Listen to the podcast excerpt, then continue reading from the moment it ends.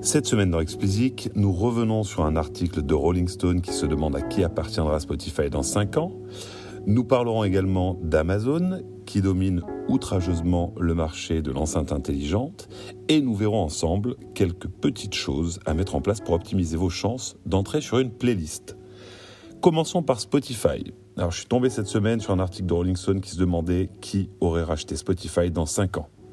Alors s'il est souvent admis euh, que Spotify ne pourra pas rester leader du streaming audio sans un sérieux renfort ou un rachat, cet article considère que l'option rachat est inévitable. Devant Apple ou encore Amazon, il est logique de se dire que si Spotify veut continuer d'exister, il ne peut affronter seul ces deux géants pour qui la musique est un véhicule pour vendre d'autres produits ou services. Par ailleurs, Spotify n'a pas réussi à stabiliser son business model, principalement sous le poids des partages de revenus avec les labels, qui avoisinent les 70%. Rolling Stone a donc eu l'amusante idée de se livrer à un exercice d'anticipation qui navigue entre prospective intéressante et cartomancie moins inspirée. Alors place au casting des racheteurs potentiels. Alors tout d'abord, Netflix. Bah, ça aurait tout du rachat idéal. Imaginez le leader du streaming vidéo et le leader du streaming audio qui unissent leurs forces. Netflix est valorisé en environ 5 fois plus que Spotify en bourse. Devant l'arrivée imminente de groupes plus puissants que lui dans le business du streaming vidéo, Netflix a besoin d'opérer un mouvement stratégique fort en se donnant les moyens de proposer une offre vidéo et audio, ce que fait déjà Amazon, et qui sera bientôt rejoint par Apple, puisque la firme à la pomme travaille depuis un moment sur son offre de streaming vidéo. Netflix a fait le choix de produire un maximum de contenu lui-même, choix que Spotify avait tenté d'amorcer avant de faire machine arrière, devant la grimace des distributeurs, des labels, Major notamment. La menace de ces dernières était et continuera d'être le retrait de leur catalogue de la plateforme. À l'heure actuelle, il n'est pas envisageable pour Spotify de ne plus avoir le catalogue des majors, les choses seront-elles différentes dans 5 ans? C'est difficile à imaginer. Si Netflix, venait à racheter Spotify, ces barrières continueraient-elles à exister? Netflix investit 15 milliards par an pour acquérir des droits et produire des contenus. En comparaison, les trois majors réunis ont réalisé un investissement en ANR de 4,1 milliards. Ils ne boxent pas vraiment dans la même catégorie. Alors, Netflix qui rachète Spotify, vous trouvez ça crédible? Ça pourrait ne pas être si farfelu que ça. Deuxième candidat, Facebook. Le deuxième scénario qu'imagine Rolling Stone euh, a des arguments assez bien ficelés. D'une part, Facebook est très très très dépendant de ses revenus publicitaires. C'est 98,5% de ses revenus globaux. En plus, Facebook sort du scandale Cambridge Analytica, qui lui a fait perdre au passage la bagatelle de 36 milliards de dollars, pardon, pas d'euros, de valorisation boursière. C'est 10 milliards de plus que la valorisation de Spotify qui est de 26 milliards. Donc Facebook aura peut-être envie de montrer à ses actionnaires qu'il existe d'autres sources de revenus pour le groupe. De l'autre côté, Spotify doit regarder les 2 milliards d'utilisateurs de Facebook avec l'eau à la bouche. Et on ne parle pas d'Insta ou de WhatsApp. Bref, vous l'avez compris, Spotify intégré à l'univers Facebook pourrait devenir un géant aux bases financières plus que solides. Troisième candidat, ATT. Alors l'histoire d'amour entre les opérateurs téléphoniques et les DSP n'est pas nouvelle. Ils passent des accords sur toute la planète à longueur d'année. Les opérateurs voient dans ces services proposés à leurs abonnés un moyen de les retenir et les DSP se voient, ouvrir d'énormes bases de potentiels abonnés. Ils ont donc tout pour s'entendre. Et d'autres s'entendent déjà d'ailleurs. Par exemple aux États-Unis, Sprint, un concurrent d'AT&T, a racheté 33% de Tidal en janvier dernier. Et en France, Orange est un actionnaire historique de Deezer. Alors pourquoi pas AT&T et Spotify après tout?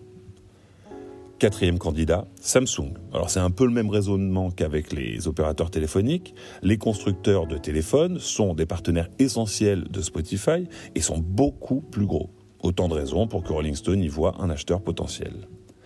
Ajoutez à cela euh, que les deux ont signé un deal pour pré-embarquer Spotify sur des millions de nouveaux téléphones Samsung et vous trouvez tous les ingrédients pour une rumeur crédible. Le seul argument qui retienne vraiment mon attention serait l'envie de Samsung de disposer de son propre DSP comme son grand concurrent Apple. Et cinquième prétendant, Tencent. Alors Tencent, c'est le nom qui, depuis quelques mois, fait vibrer toute l'industrie. Ils ont fait un échange d'actions en 2017 avec Spotify. Et surtout, ils sont le numéro 1 en Chine du streaming audio. Ils donnent un peu l'impression de pouvoir faire ce qu'ils veulent. Donc pourquoi pas? L'argument qui est surtout du poids ici, c'est la capacité à réellement peser face aux majors si le leader en Chine rachète le leader dans le reste du monde. Imaginez les négociations avec les trois majors après ça. En revanche, ils sont sur les rangs pour acquérir 10 à 20% d'Universal, ce qui aurait pour effet de sérieusement compliquer les choses. Alors personne ne sait ce qu'il adviendra de Spotify dans les 5 ans à venir. Souhaitons-leur le meilleur, bien entendu, et cet exercice d'anticipation m'a à la fois beaucoup intéressé et beaucoup fait rire. J'espère que vous aussi. Continuons avec Amazon. Nous avons parlé assez longuement ici de la stratégie d'Amazon et de son déploiement. Les enceintes connectées, son assistant vocal Alexa, avaient une part prépondérante dedans. Elles l'ont toujours.